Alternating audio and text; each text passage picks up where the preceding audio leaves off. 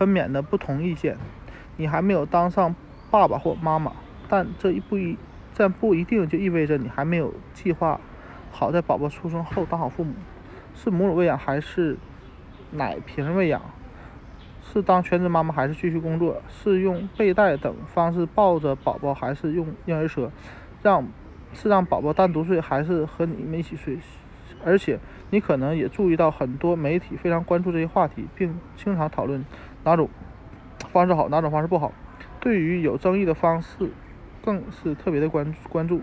你也。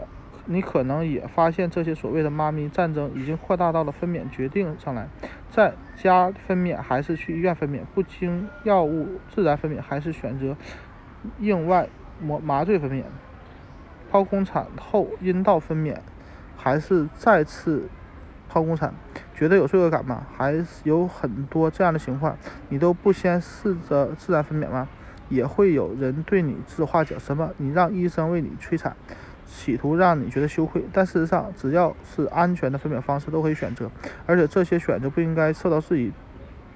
每对啊对每啊每对准父母每次分娩每次情况都不同，适用于这次分娩的不一定适合下一次。